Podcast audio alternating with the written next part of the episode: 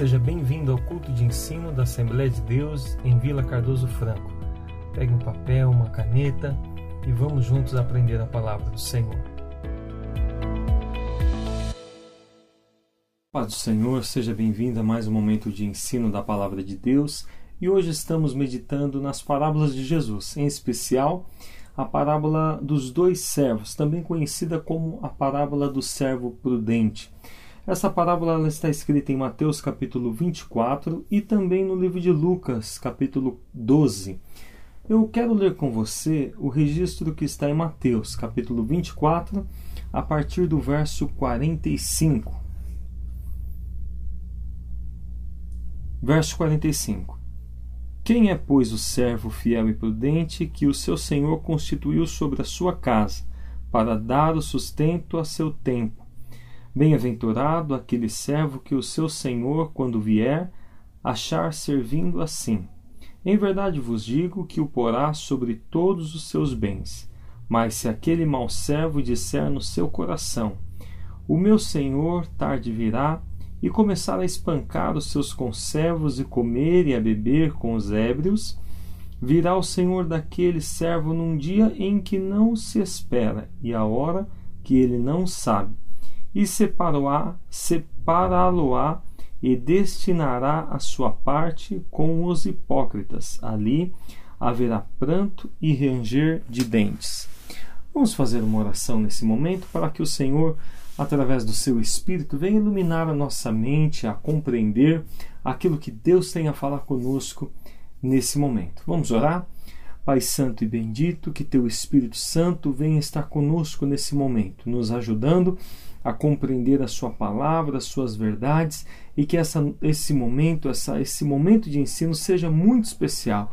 Que o Senhor fale conosco e que a nossa vida venha estar mais perto de Ti. Senhor, nós cremos no Teu Espírito Santo, nós dependemos do Teu Espírito Santo e pedimos que a mão do Senhor esteja conosco hoje e para sempre, em o nome de Jesus. Amém.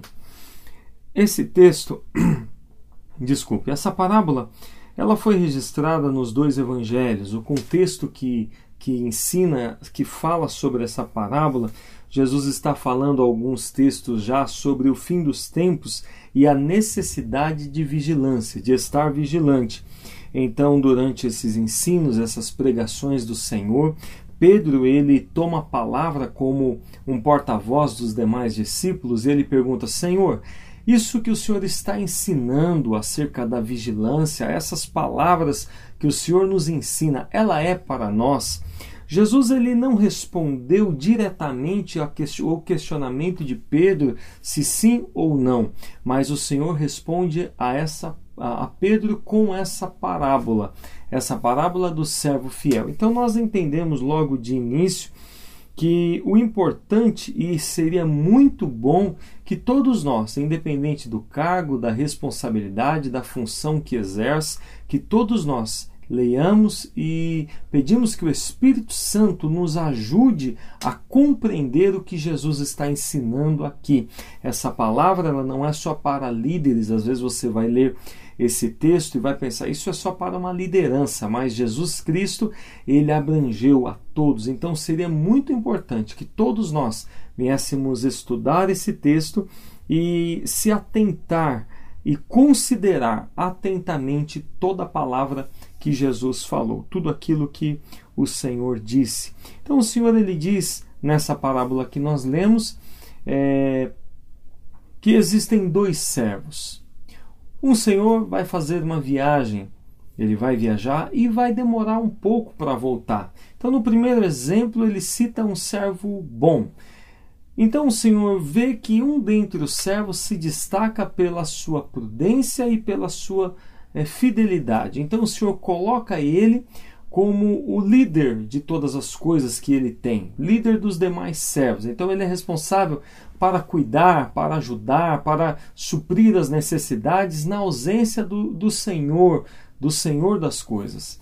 Então o Senhor vai viajar e deixa esse servo. Esse servo ele é bom, ele é prudente, ele é fiel a aquilo que foi colocado, ele é fiel ao seu Senhor. Quando o Senhor volta, o Senhor vai encontrar ele trabalhando fielmente, assim como no dia da viagem. Então, o que, que o Senhor vai fazer? O Senhor vai recompensar, colocando todas as coisas, é, é, colocando esse servo bom como responsável por todos os negócios, por tudo, todos os trabalhos. Então, em reconhecimento ao excelente trabalho desse servo, a fidelidade desse servo, o Senhor coloca ele ainda mais em uma posição de destaque. Porém, ele já vai, Jesus já vai entrar em um outro exemplo. No outro exemplo, o Senhor vai viajar e quem fica cuidando das coisas é um servo, só que esse servo, diferente do prudente, que é fiel, ele é uma pessoa má, ele é displicente, ele é relaxado e ele percebe que o Senhor está demorando para voltar e ele vê nisso uma oportunidade uma oportunidade para talvez pensar que tudo aquilo era dele. Então ele começa a beber, ele começa a bagunçar, ele começa a viver uma vida do jeito que ele quer viver e, além disso, maltratar os demais, aqueles servos que ele deveria cuidar, ele começa a maltratar. Assim como Jesus, ele, ele diz que esse servo maltratava e espancava os demais, aqueles da qual ele deveria cuidar. Porém, a viagem não demorou tanto assim e o Senhor volta. Quando o Senhor volta, ele vê que esse servo imprudente, digamos assim, é, esse servo infiel, imprudente, ele está trabalhando relaxadamente. Quando o Senhor vê isso, o Senhor faz o que? O Senhor corta ele no sentido de tirá-lo, de deixá-lo para fora, de expulsar. O Senhor tira ele, corta ele e lança ele para um lugar onde haverá choro e ranger de dentes. E essa é a parábola. Mas o que o Senhor Jesus está nos ensinando nessa nesse texto? E é nisso que eu creio e a minha oração é que o Espírito Santo te ilumine para que você consiga compreender aquilo que Deus tem a falar. E eu também, todos nós que estamos aqui, possamos ouvir e compreender a mensagem do Senhor. Em primeiro lugar, vamos meditar sobre os servos. Há dois servos. Os dois servos são é, pontos principais na parábola: o Senhor e os dois servos. Um servo, ele é prudente e ele é fiel. Quando a gente fala de prudência e fidelidade, nós vemos que foram as qualidades que o tornou destaque para ser o líder ali, o líder na ausência do Senhor. E nós vemos que ele era prudente. Quando a gente fala de prudente, nós lembramos de ajuizado, de cauteloso, de uma pessoa sensata. E não dá para é, não lembrar de Davi, quando foi convidado para tocar para Saul. Eles procuravam alguém que tocasse harpa. Então é dito: eu conheço alguém. Esse alguém, ele é sisudo em palavras. Sisudo em palavras é ele é uma pessoa prudente, dentre outras características como gentil presença, ele tinha o Espírito Santo, era uma pessoa de boa aparência, ele também era prudente no falar. Quando a gente fala de prudência, talvez nós não damos muita importância ao que nós falamos e à maneira com que nós falamos. Preste atenção nisso a, prudência no nosso modo de falar, ela impacta diretamente na ação do Espírito Santo. Quando às vezes nós pensamos, eu não quero entristecer o Espírito Santo, às vezes uma pessoa pode pensar em roubar, em matar, em, em prostituição e tantas coisas que entristecem o Espírito Santo. Mas veja o que diz em Efésios capítulo 4, verso 29 ao 32. São vários versículos, mas preste atenção, acompanhe conosco.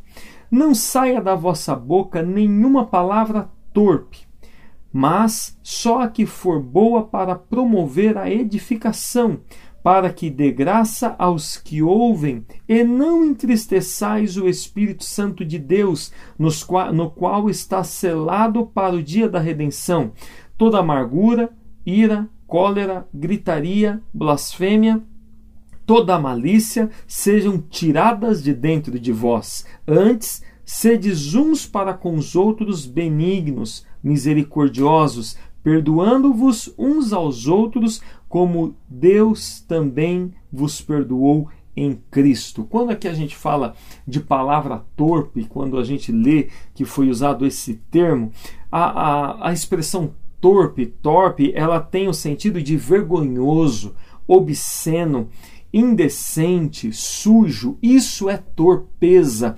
Então a palavra de Deus diz: essas coisas, falar de forma obscena, falar de coisas indecentes, coisas sujas, coisas que nos traz vergonha, isso nos faz entristecer o Espírito Santo de Deus.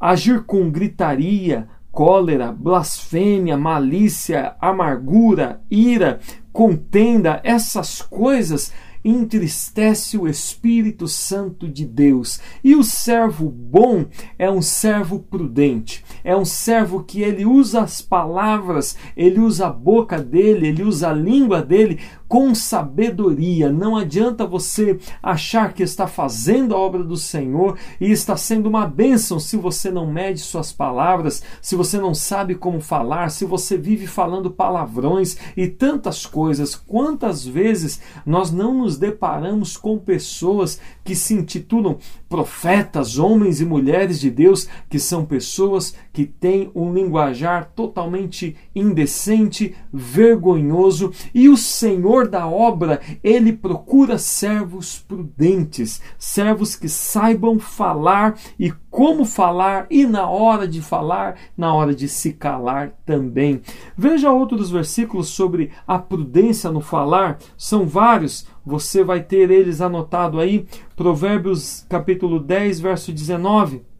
Na multidão de palavras não falta pecado, mas o que modera os seus lábios é sábio. Provérbios 11, 19. O hipócrita com a boca destrói o seu próximo, mas os justos se libertam pelo conhecimento. Provérbios 11, 12.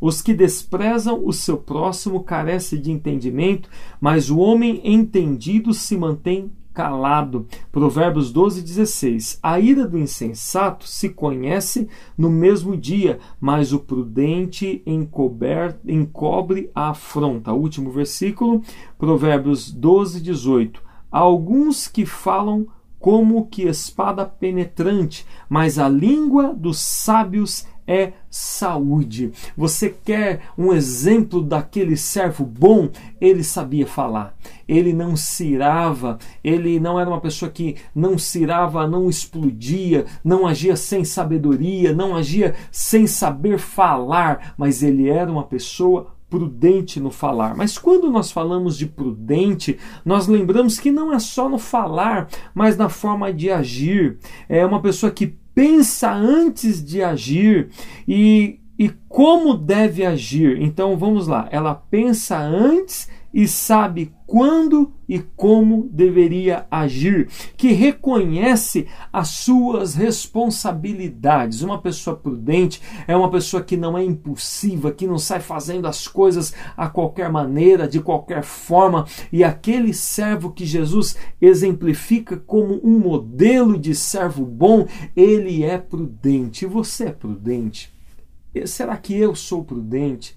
Nós somos pessoas da qual somos exemplos no nosso falar, no nosso agir. Talvez há pessoas que não se importam com isso. Mais uma vez, não se importam em ser prudentes, em agir de modo prudente. Há pessoas que falam até demais, falam ao cotovelo, pessoas que não são confiáveis, pessoas que, que gostam de, de conversa, gostam de fofoca, gostam de falar de outros. Essas pessoas não se engane, não está no modelo daquilo que Jesus quer para um servo bom, um servo fiel, um servo prudente. Por isso que a palavra de Deus precisa moldar o nosso coração. Quando o apóstolo Paulo ele estava é, dando orientações a Timóteo, o apóstolo Paulo disse: Timóteo, avisa lá na igreja que há muitas pessoas que falam demais, que falam dos outros, sejam prudentes, pessoas que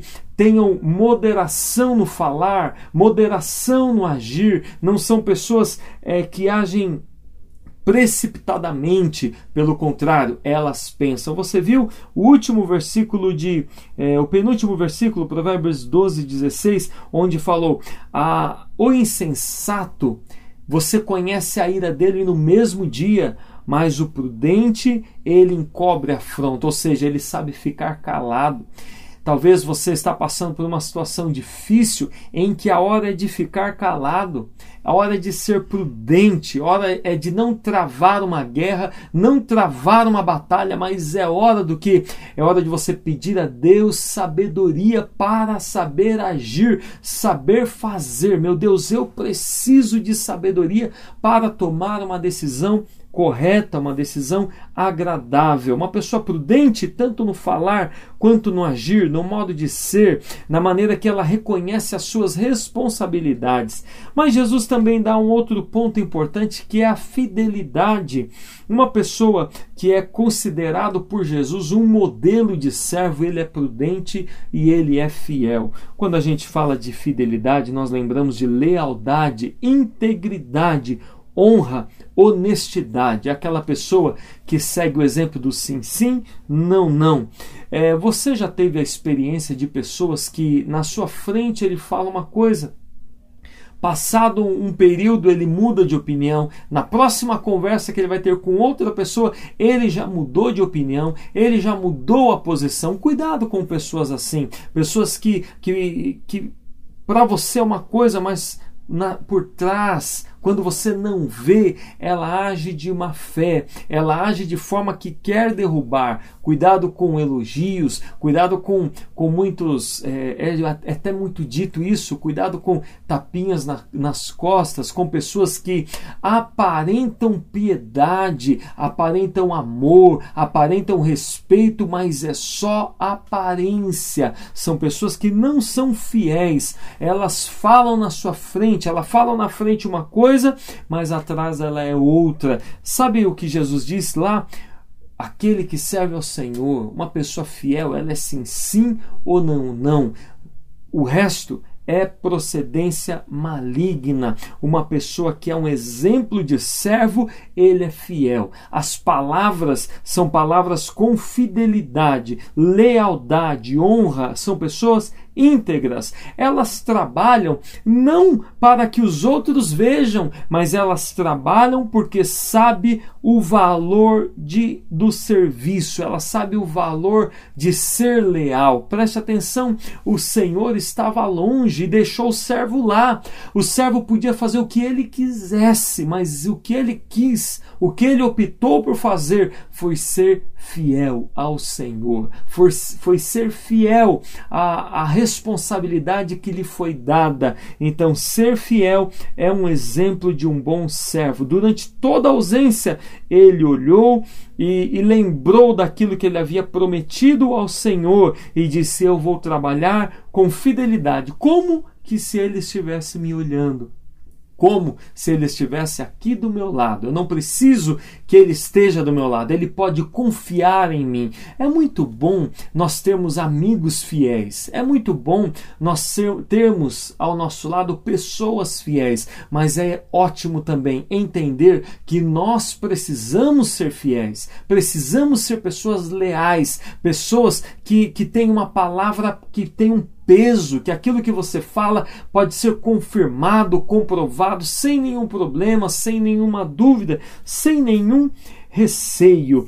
E ele entendeu que as coisas não eram dele, mas era do seu Senhor e trabalhou com muita prudência, com muita fidelidade. E o resultado disso foi que quando o Senhor voltou, não viu ele parado, mas viu ele trabalhando. E o Senhor falou: Você é um servo bom e fiel. Eu te dei uma responsabilidade, mas agora eu vou subir a sua responsabilidade. Você vai cuidar de tudo. Eu vou te dar um lugar de honra pela sua fidelidade, pela sua dedicação. Mas nós também vemos um exemplo que é o servo infiel. O servo infiel ele é relatado por Cristo como um relapso, relaxado, imprudente, displicente, ou seja, uma pessoa que foi relaxada. O Senhor até confiou nele, mas quando ele saiu e o servo percebeu que a viagem era longa, ele não foi fiel. Ele não foi prudente. Vendo que o Senhor demorava, ele agiu de maneira negligente, com todo o trabalho, com toda responsabilidade, fazia as coisas de qualquer maneira. Para você ter ideia, as pessoas pediam ajuda, as pessoas que ele deveria cuidar ele começou a maltratar, as pessoas pediam ajuda e ele espancava. Eles precisavam da ajuda daquele que ficou como responsável, mas aquele que ficou como responsável, ele ignorou a seriedade da responsabilidade e ele não se importou com os servos daquele senhor. O servo infiel, e é triste nós vermos isso, ele sabia das suas responsabilidades. Em Lucas, ele vai detalhar um pouco sobre a parábola, e Lucas 12, 47 diz: E o servo que soube a vontade do seu senhor e não se aprontou, nem fez conforme a sua vontade. Ou seja, o servo infiel, ele sabia quais eram o, o que, qual era o querer do Senhor. Ele sabia o que ele devia fazer, mas ele não fez. Por que ele não fez? Porque ele não quis fazer. Ele não se preparou, ele negligenciou. Faltou temor, faltou respeito, faltou arrependimento. Ele não se importou com a responsabilidade que lhe foi dada. E quando o Senhor voltou, ele volta volta e não vê um servo trabalhando. Ele vê um servo bebendo com os bêbados, espancando e maltratando aquilo que é seu, aquilo que é seu, aquilo que era do Senhor. Quando o Senhor vê aquilo, o Senhor corta ele, tira ele, fala: Você não pertence mais ao meu povo, você não pertence mais aos meus servos, eu te lanço fora. E Jesus diz: Ele vai fora a um lugar onde há ranger de dentes e há muito pranto, muita tristeza. Esse foi o resultado do servo que, que era infiel ao Senhor. Ele foi lançado fora, cortado, onde haverá choro e ranger de dentes. Mas o que essa palavra toda tem a falar conosco. E eu anotei aqui alguns ensinos. É claro que de forma alguma é, é exaustivo ou por completo ou tudo. A Bíblia é você lendo e pedindo que o Espírito Santo fale com você. A cada dia você vai aprendendo mais, mas algumas a, aplicações aqui pela graça de Deus, quero compartilhar com vocês. Em primeiro delas é o evangelho, ele é ativo.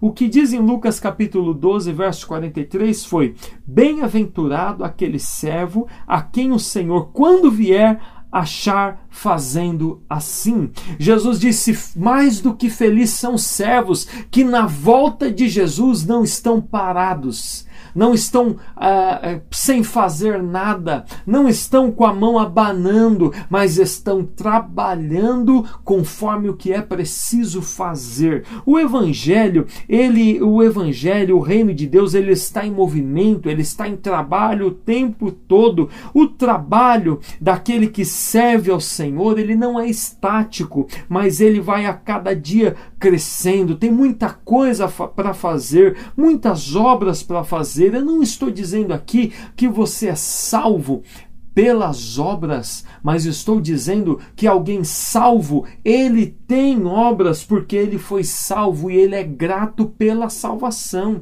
Ele foi salvo por Cristo, isso traz gratidão ao seu coração. Logo, ele agradece a Deus fazendo, trabalhando, servindo ao Senhor, servindo ao Senhor com alegria. O evangelho ele é ativo.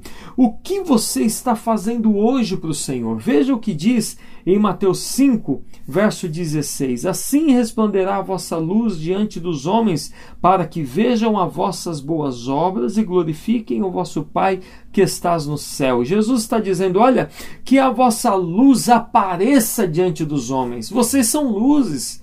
Vocês são sal da terra, vós sois a luz do mundo, vocês estão lá para brilhar. Quando eu digo brilhar, ou melhor dizendo, quando Jesus disse brilhar, Jesus não está dizendo vocês terão glória, vocês vão aparecer, mas Jesus está dizendo vocês terão a glória de Deus e o Senhor será glorificado em suas atitudes. Mas o que estamos fazendo hoje? O povo salvo é um povo que se move, é um povo que trabalha, é um povo ativo no seu chamado.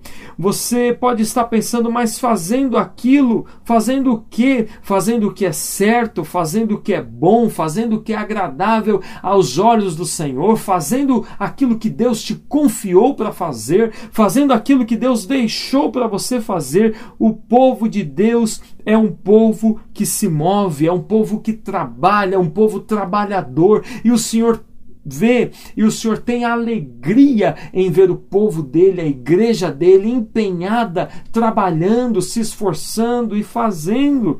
Talvez você pense, mas como eu vou trabalhar em meio à pandemia? Eu não posso sair. Peça a Deus sabedoria para que seus dons e os seus talentos sejam usados na mão do Senhor, mesmo em um tempo tão difícil. Mas não negligencie a sua chamada. Pergunte ao seu líder da igreja que você congrega, pergunte ao seu pastor o que eu posso fazer, o que precisa de mim.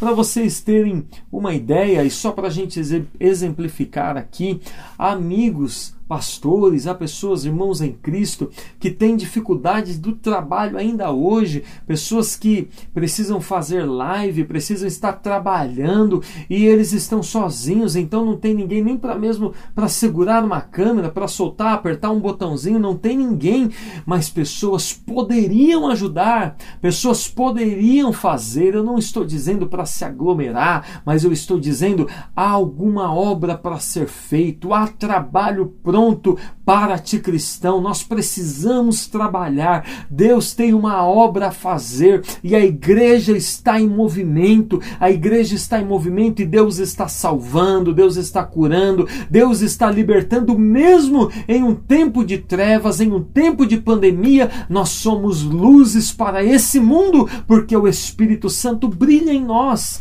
Também nós lembramos aqui que nós não podemos de maneira alguma esquecer que triste será o fim daqueles que não valorizaram a chamada feita pelo Senhor.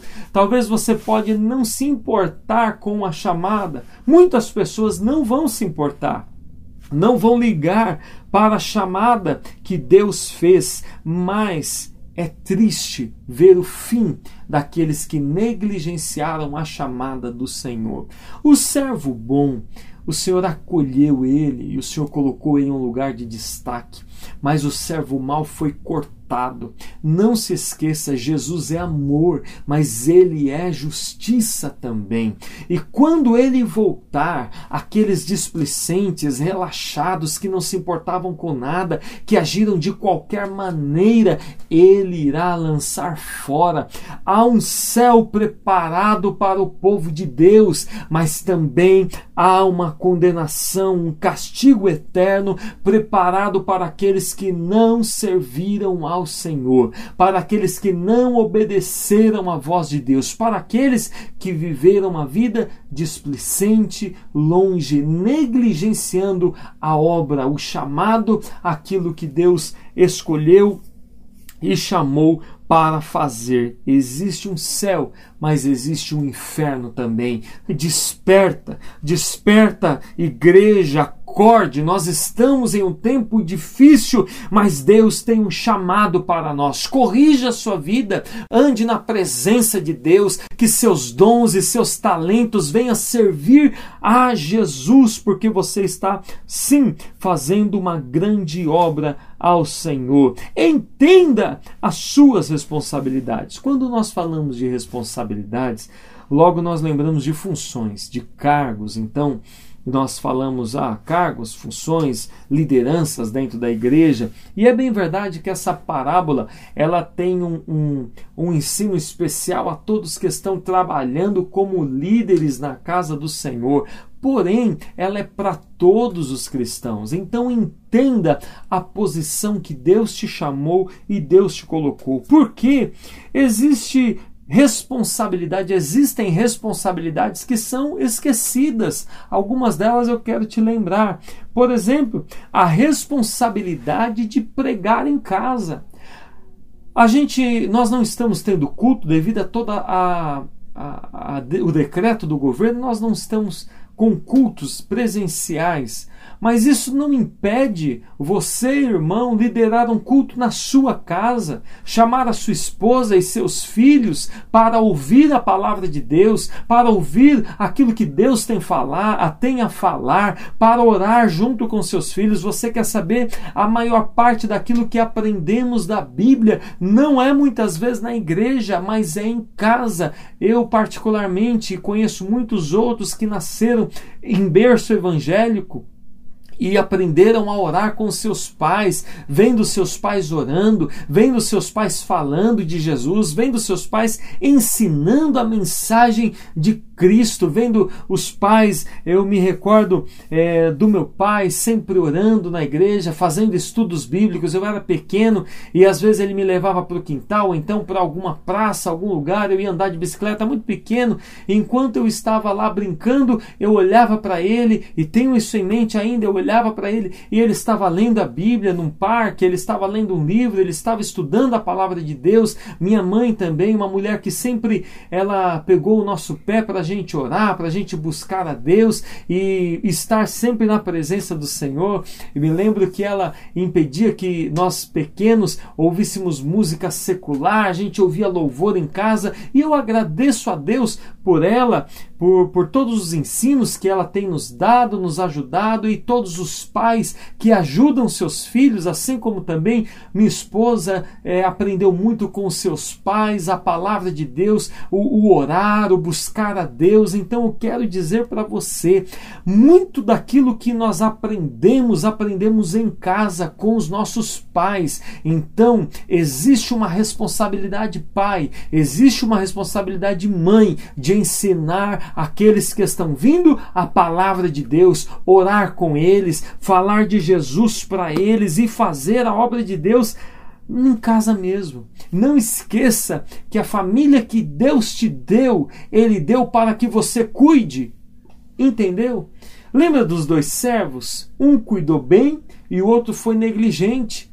A família que você tem, o Senhor colocou nas suas mãos para você cuidar dela.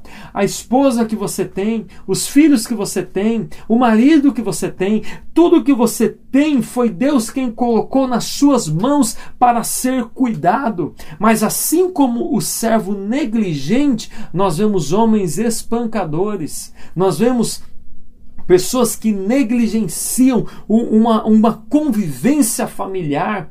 É, na igreja é uma bênção, mas em casa é um, é um tormento, é uma turbulência, e isso não adianta esconder do Mestre. O Senhor conhece o nosso coração, portanto, nós precisamos lembrar que uma grande responsabilidade do reino é cuidar da nossa casa, cuidar da nossa família, cuidar daqueles que são nossos, e você quer saber?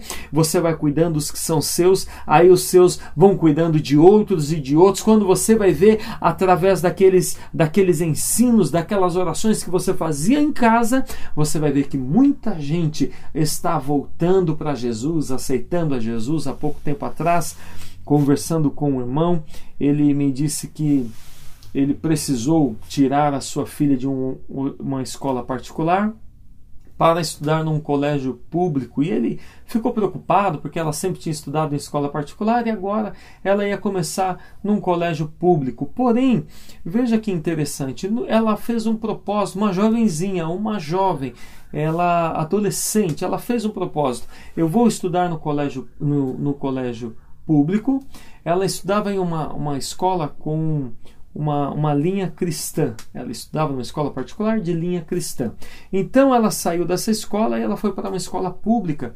E o pai dela me procurou e disse: Pastor, minha filha está estudando num colégio público onde não tem uma linha cristã, mas muita gente, muitas das amigas dela estão indo lá para casa para aprender a palavra de Deus, e elas ficam cantando e algumas até começaram a querer ir para a igreja pouco antes da, da pandemia, mas conversando com ele há poucos dias, ainda continua o trabalho, a ajuda que a jovem tem feito para com as suas amigas. Por que eu estou dizendo isso a você?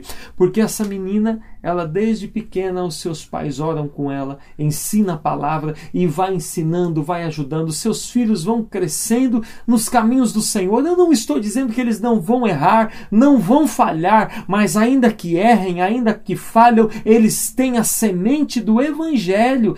Isso, eu digo para você, uma grande responsabilidade e ministério que muitos têm negligenciado é a sua família. E de uma maneira muito diferente, nós estamos vivendo em um tempo que nós estamos em casa também trabalhando, orando e pedindo a Deus que abençoe nossa casa. Não negligencie a sua família. Ela é uma responsabilidade de Deus para a sua vida. Também quero com você compartilhar que nada nessa vida, nada é nosso. Tudo foi o Senhor que nos, por sua misericórdia e bondade, nos concedeu para cuidar. Há pessoas que aceitam lideranças na igreja, aceitam pastorados, aceitam cargos de responsabilidade e chega um momento que ele imagina ser dono daquilo. Você conhece algum líder de departamento? Você conhece algum pastor, alguma pessoa que ele acha ser dono daquelas ovelhas, dono daquele povo, dono daquelas pessoas? Eu quero lhe dizer, nós não somos donos de nada, nós cuidamos do rebanho de Cristo. Existe um Senhor que está cuidando, o Senhor de todas as coisas, e nós prestamos um trabalho, um serviço para esse Senhor. Não tira isso da sua mente. Você hoje é um líder, você hoje é um obreiro, você hoje trabalha na casa do Senhor, mas não esqueçam. As ovelhas não são suas, o trabalho não é seu, é tudo dele, é tudo para ele, e nós vamos um dia prestar conta de tudo que ele nos deu. Em Lucas ele vai dizer: aquele que foi dado muito será cobrado muito. Ou seja, que responsabilidade você tem hoje? Lembre, tudo que o Senhor te confiou, Ele voltará com um, uma prestação de contas. Ele vai olhar para nós e dizer o que você fez com tudo o que eu lhe dei.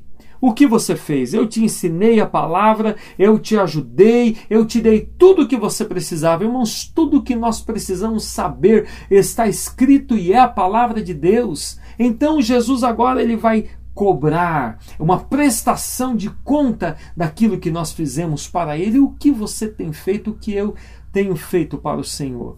Eu falando em fazer, falando em trabalhar, falando em, em servir, eu me lembro muito daquele hino 16 da harpa cristã, posso tendo as mãos vazias com Jesus eu me encontrar. Se eu não eh, não sei se a pronúncia está correta, mas Simon Lundgren ele foi a pessoa que escreveu esse louvor. É, é muito interessante que nesse louvor, depois que te, você terminar de ouvir, procure o hino 16 da harpa cristã.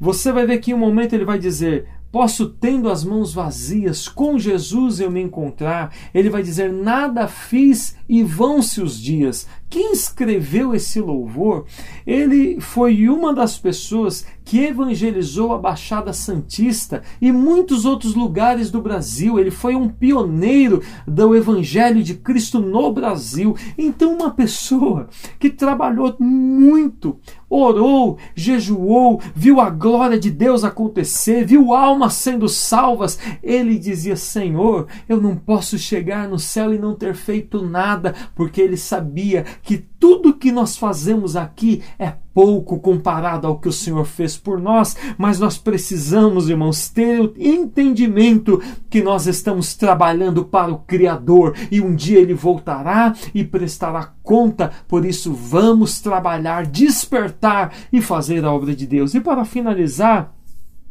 eu quero dizer a, aos irmãos, ou seja, a todos nós, só os fracos, só nós, os fracos, mas que estão buscando servir ao Senhor.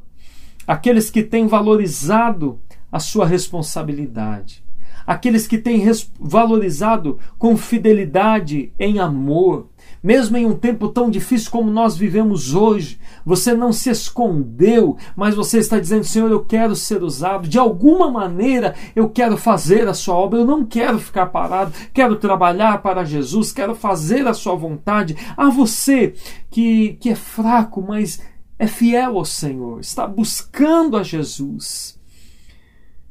Não se esqueça do que o Senhor Jesus diz.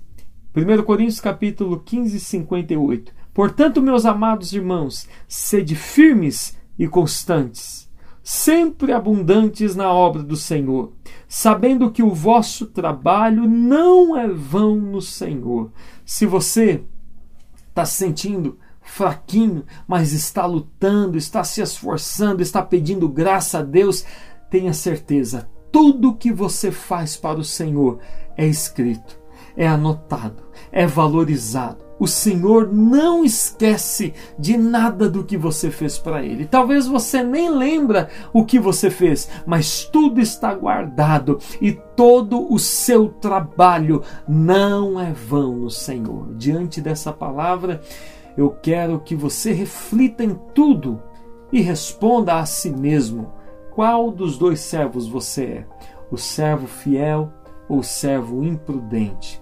Sejamos todos, pois, o servo prudente, o servo fiel, que o Espírito Santo venha converter os nossos corações a cada dia. E se você está me ouvindo agora e você se afastou do caminho do Senhor, se você está me ouvindo agora e perdeu as forças há dois anos atrás, há um ano atrás, lá em março de 2020 você parou de ir para a igreja e nunca mais voltou, se você está vivendo assim, volta para Jesus se ofereça para Jesus, entregue a sua vida nas mãos do Senhor, peça que Ele te transforme, que Ele volte te dar paz, te dar alegria, te dar força, te levantar novamente. Eu tenho certeza que Deus tem renovo para a sua vida, renovo para o seu ministério, renovo para a sua história, porque Ele não te chamou em vão. Deus tem uma obra através da sua vida em nome de Jesus. E se você está entregando a sua vida nas mãos do Senhor.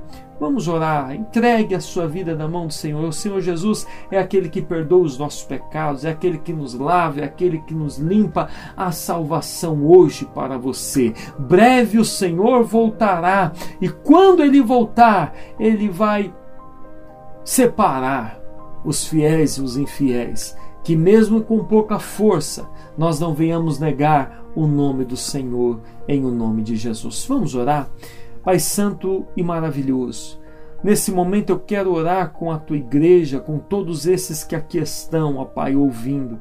Meu Senhor, Converta os nossos corações e nos ajude a ser servos fiéis ao Senhor, a servir ao Senhor com santidade, com sabedoria, a, a servir ao Senhor, ó meu Pai, íntegros e prudentes, que a nossa vida venha glorificar e honrar o Teu nome hoje e sempre, ó Pai. Se nós temos sido negligentes, se nós temos sido displicentes, se nós estamos sendo relaxados, nos perdoa e faça de nós pessoas fiéis a Ti, pessoas santas diante do Senhor Senhor, pessoas agradáveis ao Senhor, em nome de Jesus. Usa-nos para a tua glória, usa-nos para a tua honra e venha nos guiar, porque precisamos de ti. Senhor, a todos que estão voltando para ti nesse momento, a esse irmão, essa irmã que se afastou, que estava fraco e desanimado, dê força, dê vida, levante-a novamente, ó Pai, a esse que está aceitando a ti como Salvador, que o Senhor venha escrever o nome no livro da vida e que venha dar paz, força e sabedoria graça